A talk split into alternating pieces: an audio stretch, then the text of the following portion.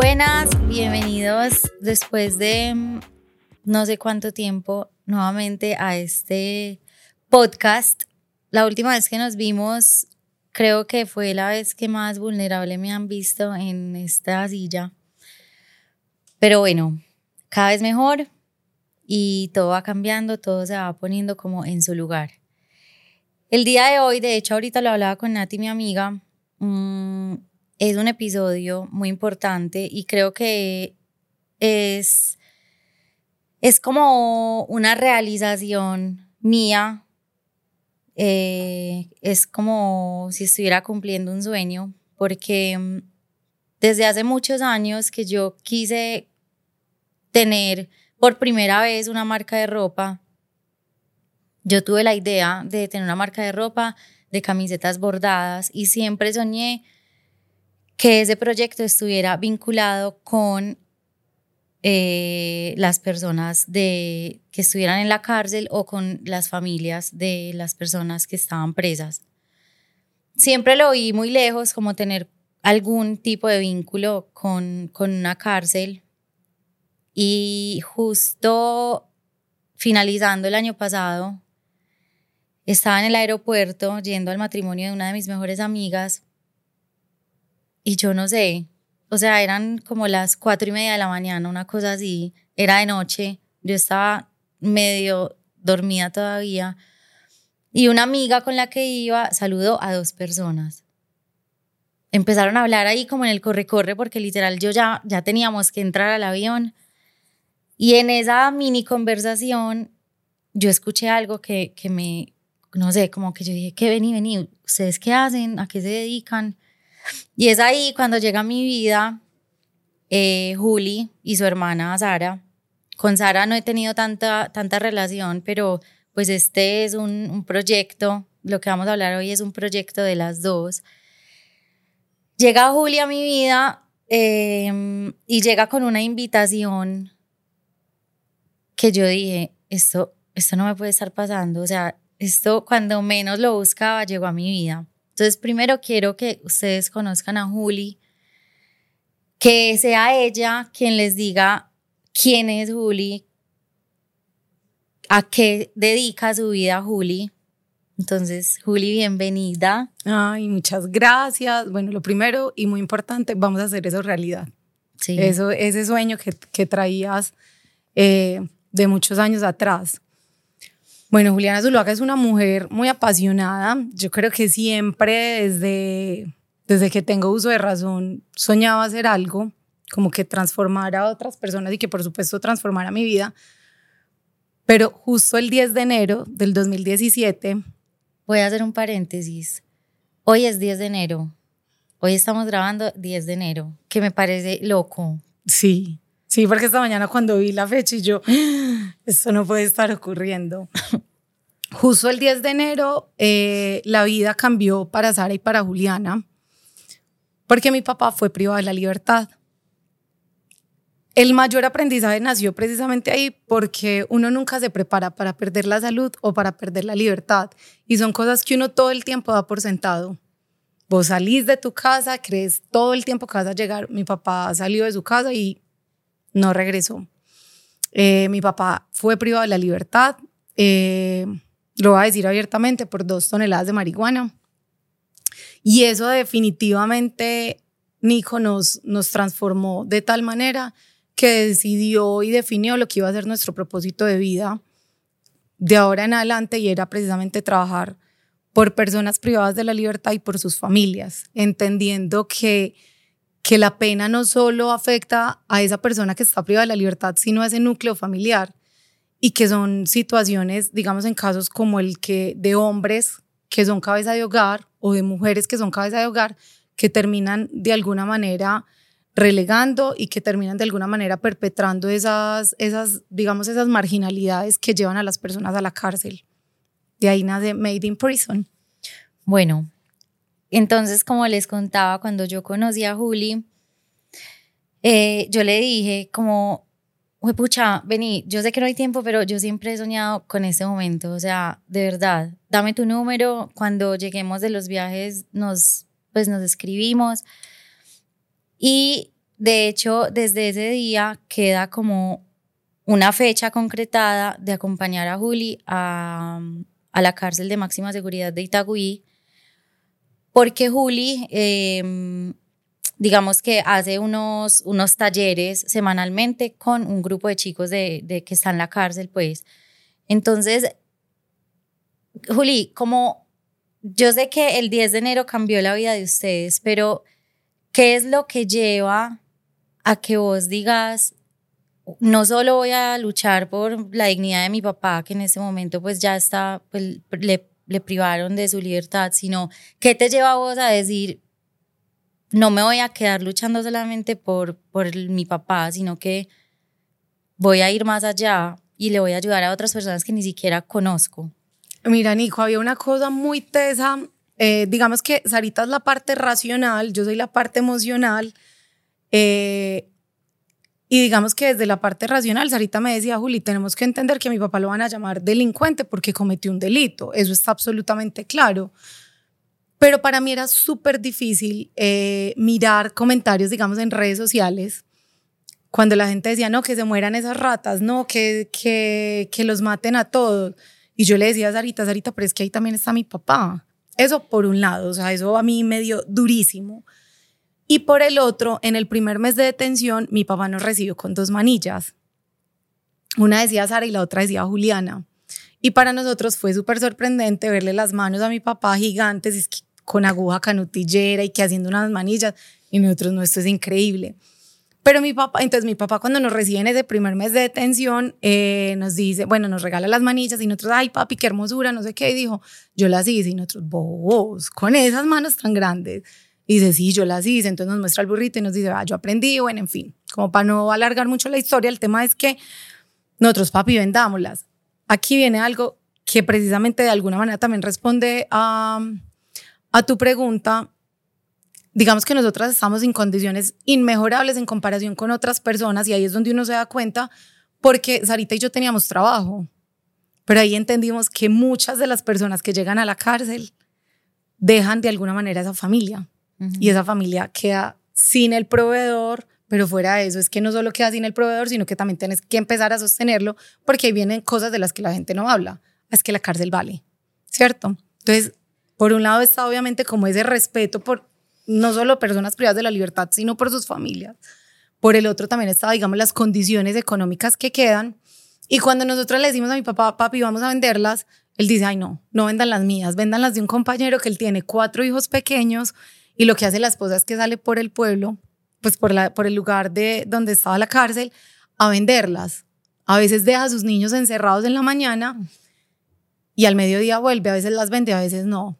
Y Sarita y yo como que, ¿qué? No, venga, hablemos con el Señor, nos llevamos las manillas. Y ahí, digamos que viene esa otra parte que es lo que viene siendo como la, la relación familiar, porque ahí entendimos que entonces con lo que nosotros le íbamos a pagar a ella, ella iba a pagar el arriendo. Entonces esas fueron como las cosas que obviamente hicieron que nosotros dijéramos, venga, o sea, nosotras estamos en condiciones inmejorables, ¿de qué manera podemos ayudar a la sociedad para que esto que nos está pasando a nosotros por un lado, de alguna manera, le ayude a otras personas, pero por el otro también hay una cosa y es, necesitamos hablar más de esto, porque desafortunadamente en Colombia nosotros tenemos muchas personas que han estado privadas de la libertad, familiares, conocidos, y desafortunadamente de eso no hablamos. Entonces también era como empezar a sensibilizar a la sociedad sobre esa responsabilidad y sobre esas condiciones que hacían posible que la gente fuera a la cárcel. Juli, hay algo que mm, que de hecho a mí me impactó mucho la primera vez que fuimos a la cárcel y era, pues fuimos un día de visitas, entonces me tocaba ver como niñas entrando a la cárcel a visitar, no sé, a sus papás, me imagino. Suena muy, como muy maduro y muy bonito todo lo que me estás contando de cuando tu papá estaba en la cárcel, pero ya yéndonos como a la realidad de lo que te tocó vivir, ¿Qué es, lo que más te marcó a vos como hija de, de alguien que está en la cárcel? Nico, yo recuerdo una cosa, yo no sé si mi papá sabe esto, pero yo recuerdo que, bueno, Sarita y yo nos, nos dividimos, entonces Sarita se va para el Cauca a buscar a mi papá Y yo me quedo haciendo como otras cosas, que buscando las cartas laborales, que buscando una cosa, que venga, hablemos con el abogado, en fin. Eso fue un martes y el viernes en la noche yo me acuerdo que fui a encontrarme con unos amigos y alguien cercano, un amigo de mi papá, me envía la foto de mi papá esposado.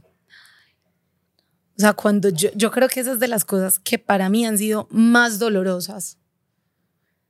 Y, y yo creo que eso siempre, o sea, cada vez que yo veo a alguien con las esposas, o sea, dices como el momento en el que a mí se me revuelve todo y digo, uy, eso apenas va a empezar para esta persona. Eso fue muy duro. Segundo, yo no me puedo quejar, digamos, de, del personal de custodia, porque realmente con mi papá fueron absolutamente queridos y respetuosos. Pero realmente también es el tema de cuando vos empezás a, ingresar, entonces a, a visitar a ese familiar. Por un lado está llevarle la comida, visitarlo con ese dolor de, uy, es que lo voy a volver a dejar acá. Eso es muy doloroso. Segundo, las condiciones de hacinamiento y de precariedad que hay en muchas de las cárceles. Y desafortunadamente hay que hablar una cosa, pues yo creo que aquí lo podemos hablar con, con, con plena tranquilidad. Y seguramente eso también hace parte de la sensibilización a la sociedad. Y es que la cárcel vale. Entonces, si vos no tenés suficiente eh, recurso, seguramente a vos te toca dormir en el corredor, seguramente no vas a tener una cama o seguramente te va a tocar de alguna manera turnarte con otra persona para dormir. Eh, mientras unos salen a ver el sol, seguramente otros podrán dormir. Entonces, cuando uno entiende esas, esas condiciones, uno se da cuenta que, que la situación, independiente de los errores que las personas cometan, uno tiene que apelar es a la dignidad, ¿cierto? Y desafortunadamente eso es como lo que como sociedad no sabemos diferenciar que bueno, sí, hay un montón de personas que cometieron delitos, no les estamos haciendo apología al delito, no les estamos diciendo que está bien que delincan, que, que hagan daño, pero venga, una de las cosas para resignificar la vida de las personas es precisamente que le apuntemos a la dignidad y que entendamos que es que por lo menos una cama, por lo menos alimentación. Eh, a mí me impactó mucho, no me, no sé, perdón si cuento esto, una vez que mi papá nos recibió con unas galletas y mi papá nos decía, yo soy súper mecatera, y mi papá nos decía, ay, no les tengo unas galletas deliciosas. Ay. Y yo esperaba esas galletas después del almuerzo. Ay, no. O sea, cuando yo probé esas galletas, lo que, a mí eso me marcó, porque yo salía llorando y le decía a Sarita, Sari, si a mi papá estas galletas le saben rico, mi papá, ¿qué está comiendo? ¿Y qué está comiendo el resto de personas que están con él? porque realmente, o sea, pues ya obviamente se, se desvirtuó incluso desde la dignidad al tema de la alimentación. Entonces, en ese sentido, yo creo que son como las cosas que más me marcaron. Y, y la salida, la despedida, cada vez que uno se tenía que despedir de él y dejarlo ahí, además que nosotros viajábamos de una ciudad a otra, que no era simplemente que hoy pudiéramos eh, llegar y decir este fin de semana vamos a ir a visitarlo, no, porque es que nosotras de hecho renunciamos a eso. Uno, para que él pudiera estar bien en términos de recursos, pero por el otro también porque nosotros en ese momento ya habíamos decidido entrar a las cárceles y hacer trabajo social con ellos. Entonces realmente esas fueron como las cosas en las que uno dice, y, ah bueno, y por último, y perdón si me extiendo, la incertidumbre. O sea, vos todo el tiempo esperar una llamada, esperar que él se pueda comunicar y que si había un tiempo, al comienzo vos, vos pensás que, que si no llama a las 7 de la noche, algo pasó. Entonces esa incertidumbre, ¿será que al papá le pasó algo? Saris, ¿hablaste con el papá? No. O sea, esa angustia todo el tiempo de pensar que algo malo le pasó dentro de la cárcel es horrible. Y yo creo que eso lo vimos todas las personas que tenemos a alguien privado de la libertad. Y con el tiempo empezar a entender que es que no es el tiempo eh, bueno, seguramente más adelante les contaré, pero por ejemplo el hecho cuando él pide su libertad y de la niegan, era como volver a vivir esa situación de la privación de la libertad. Entonces esas son cosas que a uno lo marcan y que yo creo que hoy cuando, cuando me doy cuenta de alguien que está privado de la libertad o cuando vamos y hacemos el trabajo dentro de la cárcel, ese, o sea, ese sentimiento está ahí todo el tiempo latente.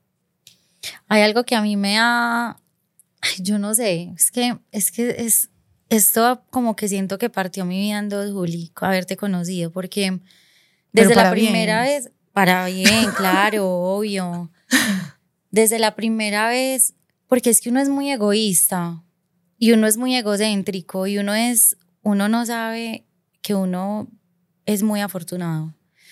Entonces, desde la primera vez que yo estuve contigo allá, yo, primero cuando salí, yo no podía dejar de pensar en ellos, porque yo decía, pucha, en tan cortico tiempo, porque es que estuvimos dos horas y mucho en el primer taller, como que alcancé a, a, conocer tanto de ellos en tan poquito tiempo y eran siete, o sea, obviamente conocí a unos más que a otros, pero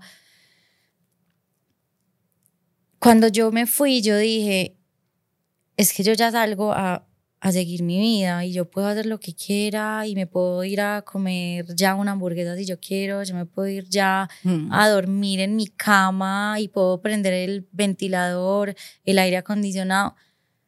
Pero yo solo pensaba en ellos y yo, pucha, ellos se quedan encerrados ahí en, pues, en unas condiciones muy tesas, porque a mí eso me impactó mucho.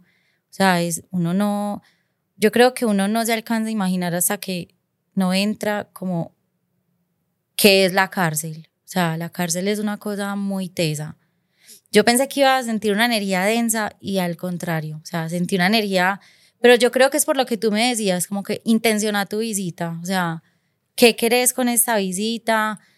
Eh, siento que no es un lugar para todo el mundo, o sea, como que no todo el mundo debería poder entrar allá como, que yo te lo decía, hay mucha gente que es el morbo, como de, vamos a ver cómo es la cárcel y para ver a los presos. Exacto. no, no, no, o sea, uno tiene que tener un objetivo muy claro y siento que termina uno aprendiendo más.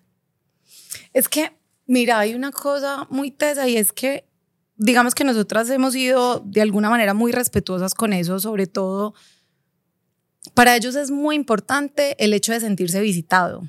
Hay muchas de las personas que hoy están privadas de la libertad que no reciben ni siquiera una visita. Mm. Eh, que de hecho hay, hay chicos en el grupo que no reciben visita. Exactamente, por muchas situaciones. Por un tema, digamos que está la ruptura familiar, porque eso pasa, la desconexión. Por el otro está, digamos, el tema de las condiciones económicas. No todas las personas pueden llegar y visitar a su familiar. Y por el otro también hay un tema de sanción social y familiar en el que, que por eso para nosotros es tan importante, digamos, que exista esa comunicación entre el interno y su familia, porque eso es lo que va a permitir generar nuevamente esos lazos de confianza para que esa persona se reincorpore a la sociedad de manera responsable, pues, y obviamente partiendo de la autoestima y de la, y de la validación de su familia, ¿cierto? Pero realmente es muy teso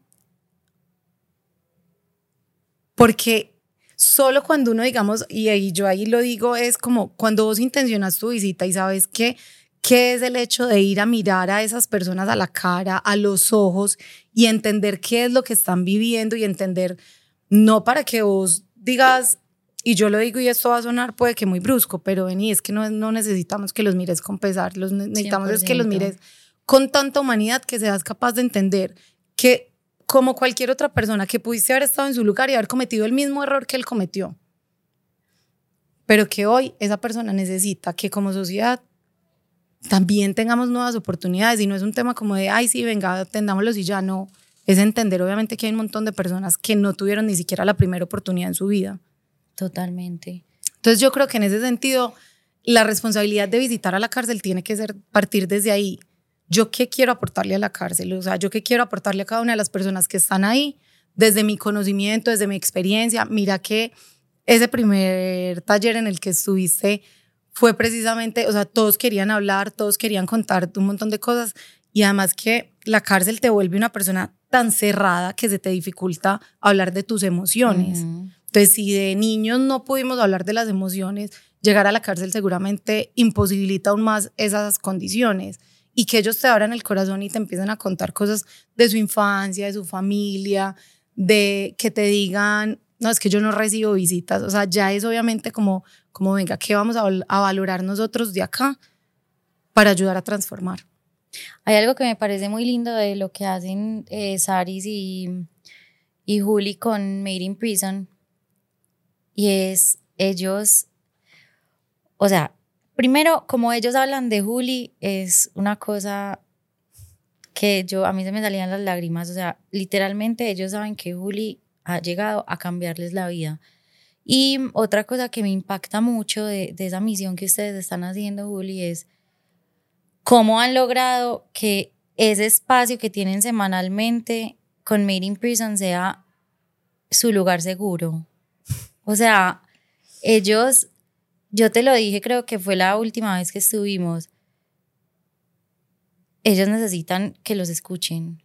O sea, ellos necesitan despojarse de demasiadas emociones. Y, y siento que semanalmente, o sea, solo tiene que pasar una semana para que ellos acumulen demasiadas emociones que llegan a ese lugar a como pucha, a vaciarse y se van otra vez motivados. Como que siento que Made in Prison se ha vuelto como esa razón de, no sé, como para levantarse los miércoles, bañarse. Yo creo que en parte incluso ha sido para mí, o sea, Claro. pucha, porque es que realmente, y yo lo cuento, o sea, yo salgo de mi casa desde las 6 de la mañana ese miércoles, eh, cojo el metro, llego al, cojo un bus, en fin, o sea, llego hasta allá. Llueve, truene, relampagué, allá estoy. Porque en la cárcel hay unas condiciones de abandono, ¿cierto? Eh, y yo se lo escuchaba mucho a mi papá cuando él decía, es que nosotros somos la maleta del IMPEC. O sea, hoy te puedes despertar a las 5 de la mañana y que esté un guardián diciéndote, venga, que es que usted lo van a trasladar, ¿cierto? Entonces, por ese lado es como, como fue, pucha, es que está la incertidumbre de si yo voy a seguir acá, si de pronto logro ya acomodarme, o si definitivamente mañana va a llegar alguien que me va a decir que es que yo tengo que salir de mi cama por X o por Y razón, ¿cierto? Entonces yo creo que de alguna manera el, yo todos los días estoy aprendiendo de ellos. Y eso es lo que quiero o lo que queremos ahorita y yo a través de invitar a más personas a Made in Prison es que venga, o sea, esto nosotros no lo podemos jalonar solas, no nos interesa tampoco hacerlo solas porque necesitamos de más manos. En Colombia en estos momentos hay más de 140 mil personas privadas de la libertad en detención intramural solo en centros de, de, de, reclusión, ¿cierto? Sin contar los que están en domiciliarias, sin contar los que están en los centros de detención transitoria, pues llámense comandos, estaciones de policía y todo. Cuando vos multiplicas eso mínimo por dos o por tres, ¿qué es su familia? ¿Cuántas personas en realidad están viviendo la realidad carcelaria, ¿cierto? Entonces realmente ahí es cuando uno empieza también a entender. Y cuando vos conversas con ellos, te das cuenta que vienen con heridas de infancia, con no, lo que nosotros llamamos experiencias adversas de la infancia, que vienen con temas de abuso, con temas de violencia intrafamiliar, con temas de, de abandono, con, con, temas de, digamos, de, de, presencia de familiares que de alguna manera consumieron licor, eh, consumieron drogas, con temas, digamos, de salud mental, uh -huh. que también, o sea, y que son cosas de las que la gente, como a nosotros no nos enseñaron a gestionar las emociones, desafortunadamente son cosas que nos llevan a la cárcel. Muchos llegan por un momento en el que no recuerdan un momento de rabia o muchos recuerdan porque en las horas inmediatamente anterior consumieron licor o algún estupefaciente o porque tomaron una decisión que simplemente les cambió la vida, ¿cierto? Entonces cuando uno entiende todas esas cosas, uno dice, pucha, es que con razón ellos están ávidos de contarte todo lo que claro. ellos están sintiendo porque es que nunca se sintieron escuchados. Entonces es como a través de los talleres que hacemos es precisamente lograr que ellos de alguna manera exploren lo que sienten, saquen lo que sienten. Es muy teso uno ver, digamos, los dibujos que hacen o los dibujos que teníamos de hace un año a, a los dibujos de hoy. Es muy distinto hoy ver lo que ellos hablaban hace un año o seguramente no hablaban a ver lo que hablan hoy. Entonces, por eso es tan importante lograr que ellos también en ese espacio se sientan seguros, se sientan a gusto. Y ha habido una cosa súper bonita y es como la cárcel te enseña a desconfiar aún más de la sociedad. Uh -huh a sentir mucha más, mucho más resentimiento porque es las condiciones, lo que ves, Total. el muro, eh, todos están obviamente eh, reactivos. Entonces, lo, llegar a ese lugar y entender que los sentimientos de X yo los tengo que respetar porque él está respetando también mis sentimientos y porque él me está mirando la cara y está permitiendo que yo hable de lo que siento y de lo que me duele sin burlarse, sin cuestionar. Sin juzgarlos. Sin juzgarlos. Entonces ahí es cuando uno dice, venga, este es el lugar seguro y eso es lo que vamos a, a lograr. hacer a través de estas actividades para que ellos se sientan seguros, para que sientan que aquí nadie va a dudar de sus emociones, aquí nadie va a ponerlas en duda porque es lo que siente. Total. Y además, ya con esto me tienen que cortar porque me voy extendiendo dale, con, dale. con tanta pasión, pero además hay una cosa y es que si nosotros aquí afuera en la sociedad difícilmente nombramos las emociones correctamente, o sea, muchas veces yo puedo sentir tristeza y en realidad lo que siento es frustración o rabia. Y como eso no nos lo enseñaron, decime, para ellos es mucho más difícil entender que lo que yo siento es rabia o alegría, punto. Sí, no- y que la alegría no la vas a sentir fácilmente allá, a no ser que empeces a hacer trabajos en los que empeces a trabajar precisamente en tu resignificación, en recordar que soñás, en recordar que, bueno, esto es transitorio. ¿Cuántos años? No sé.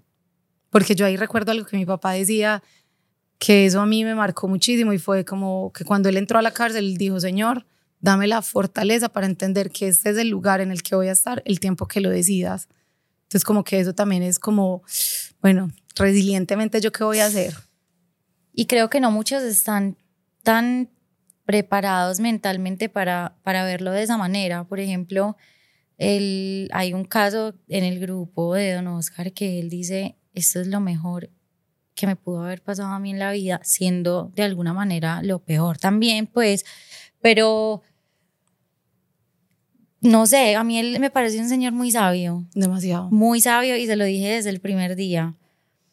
Porque él, o sea, él en cada momento que tiene para, para hablar, siento que le da un pedacito de sabiduría a los que de pronto no están tan preparados para tomar esa situación o no tienen la madurez que de pronto pueda tener él para ver la situación de esa manera.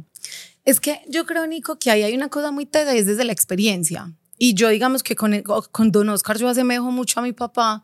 Mi papá llegó de 60 años a la cárcel con una condición muy diferente. Mi papá era responsable, ¿cierto? Ujú. La situación de Don Oscar es que él, en- a través de una falsa denuncia, hoy está privado de la libertad. Y que vos, a pesar de la falsa denuncia y de saber que estás allá injustamente, logres ver algo bueno en medio de esa Increíble. situación. O sea, yo creo que eso nos enseña a todos y nos da, lo voy a decir así, un- dos cachetadas. O sea, porque uno 100%. todo el tiempo, y vos lo decías ahorita, o sea, uno es muy afortunado y uno realmente no ha tocado algo hasta allá. Y ahí hay una cosa en la que nosotros hemos tratado de sensibilizar sobre todo. A veces para las personas es muy fácil decir, vení, ay, sí, es que los que están allá en la cárcel, pero vos no sabes en qué momento te va a tocar a vos. Quería tocar ese tema contigo, como em, que tú me lo decías, es que lo más fácil es estar allá, o sea, eso es así que puede suceder. Habla un poquito de, de eso que, que ustedes le hacen mucho énfasis en Made in Prison. Es que, por un lado, es precisamente pues lo que empezamos a decir, venga, uno nunca está preparado para esto, pero además es que, por un lado, las personas desconocemos la norma, ¿cierto? Por el otro, tendemos a juzgar muy fácilmente. Y yo te digo, nosotros nos hemos enfocado muchísimo en que la gente incluso aprenda que si a usted tienen, tenés X cantidad de horas para que te suelten y la gente ni siquiera dimensiona eso, ¿cierto? Porque la gente lo desconoce. Vos perfectamente puedes ir, digamos ahorita con temas de consumo, vos puedes ir perfectamente con una persona que lleve en su bolsillo algún estupefaciente y vos termines vinculado a un proceso. Claro, es posible que tengas muy buen abogado y te saquen, sí, pero también es posible que no tengas ni siquiera las condiciones para Claro. pagarlo. Eh, nosotros contábamos la historia, pues, como en, la, en, la, en lo que hacemos a través de Fortuito, que es como esa forma de prevenir el, el delito en la sociedad, que vos puedes ir en un carro con una persona y esa persona haber consumido todo el licor del mundo y vos ir en sano juicio y terminar siendo responsable penalmente por el accidente que esa persona haya causado. Entonces, cuando uno entiende todas las posibilidades de ir a la cárcel o incluso estar en el lugar equivocado, con las personas equivocadas, a cuántas personas también hoy han detenido eh, por una falsa denuncia, por una falsa percepción, por una equivocación. Hay un tema, digamos, del que la gente no habla y es a veces el tema de el policía tiene que llevar hoy algo, ¿cierto? Y como también, que nosotros lo hablamos y particularmente con Don Oscar, en uno de los talleres era conceptualizar la justicia, las personas que piensan de la justicia, es muy teso cuando vos como sociedad desconfías incluso de las instituciones. Entonces, con Don Oscar, por ejemplo, cuando le preguntábamos, Don Oscar, ¿usted qué piensa de la justicia? Que él diga es que justicia no hay, yo estoy aquí privado de la libertad injustamente. Bueno, ¿y qué le quisieras decir a esa persona que te condenó? Que aquí estoy, que gracias por los aprendizajes, que se equivocó, pero que bueno, que yo también aprendí mucho de esto. Entonces ahí es donde uno entiende que hay que trabajar mucho y seguramente no todas las personas van a ser igual de resilientes a un Oscar o a Nelson, pero hay que precisamente lograr entender qué nos está pasando como sociedad para combatirlo.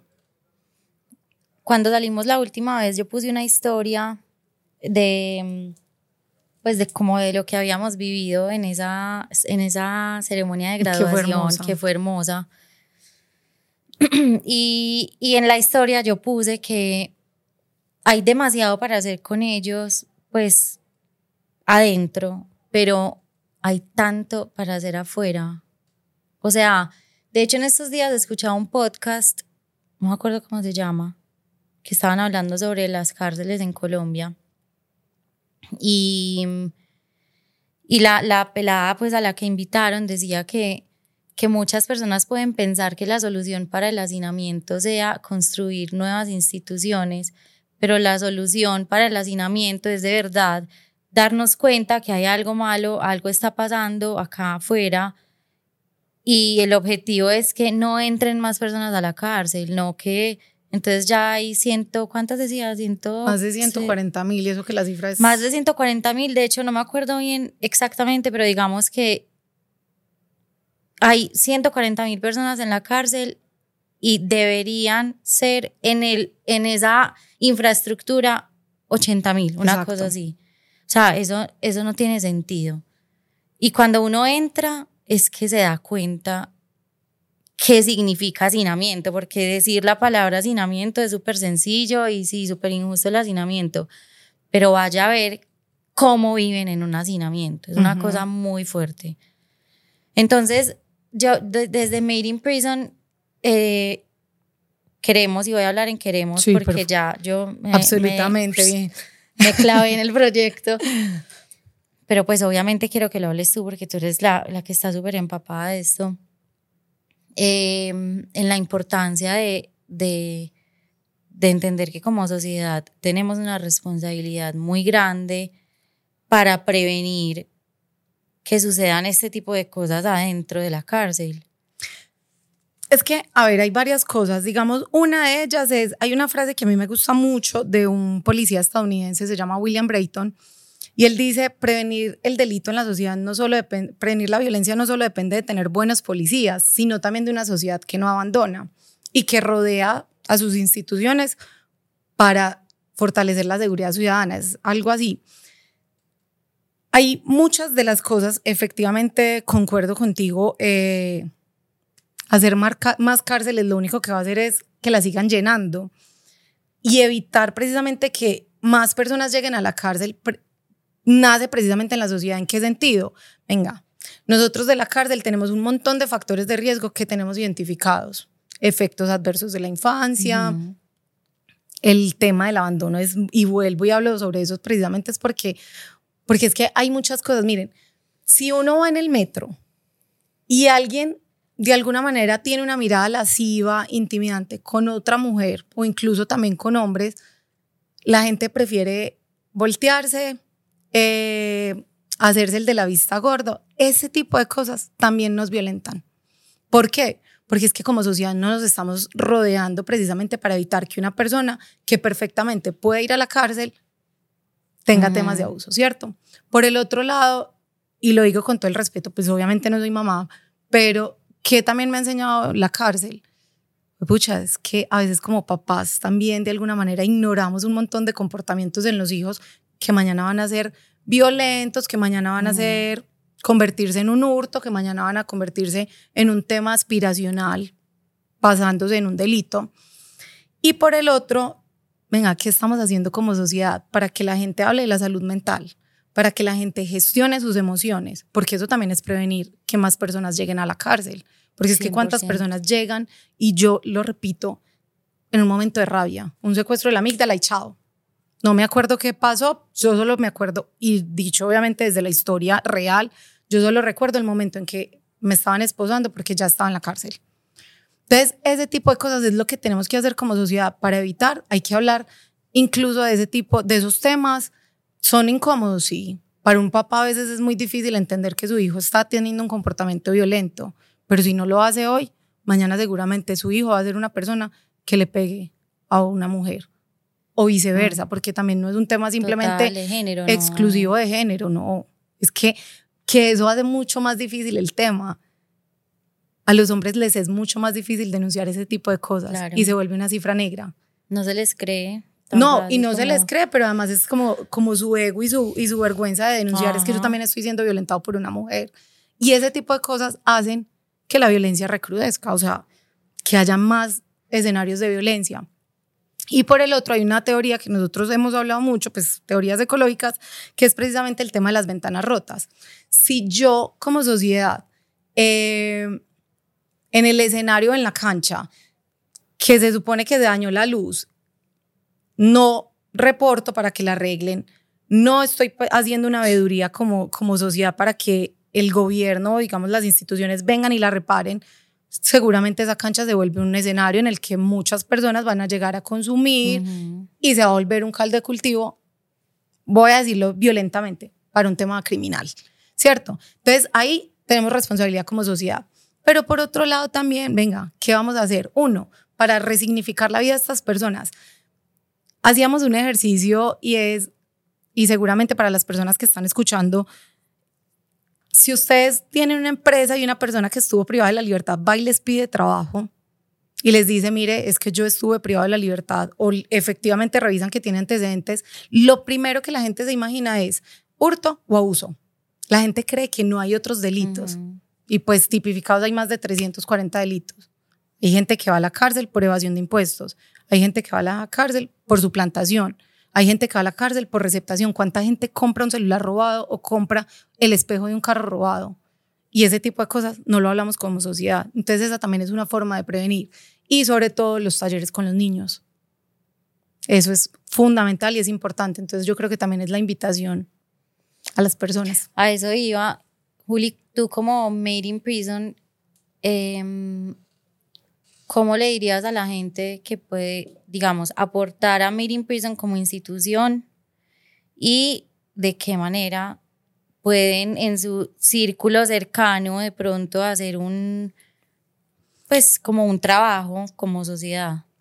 Hay muchas cosas, digamos, por ejemplo, eh, conocer la norma puede ser una forma y digamos que desde Made in Prison tenemos una estrategia didáctica para que las personas conozcan el delito y conozcan la norma y entiendan qué factores pueden llevarlo por desconocimiento, ¿cierto? Entonces, digamos que desde ahí nos pueden invitar a charlas, nos pueden invitar a talleres. Hay una parte, digamos que fue por la que nació Made in Prison, que es el tema de la venta de los productos, que son hechos directamente desde la cárcel y que van directamente de ese pago a la familia del interno. ¿Para qué? Para mitigar ese impacto económico y emocional que tiene la pena sobre el núcleo. Y eso facilita obviamente que se puedan hacer más talleres dentro y fuera de las cárceles.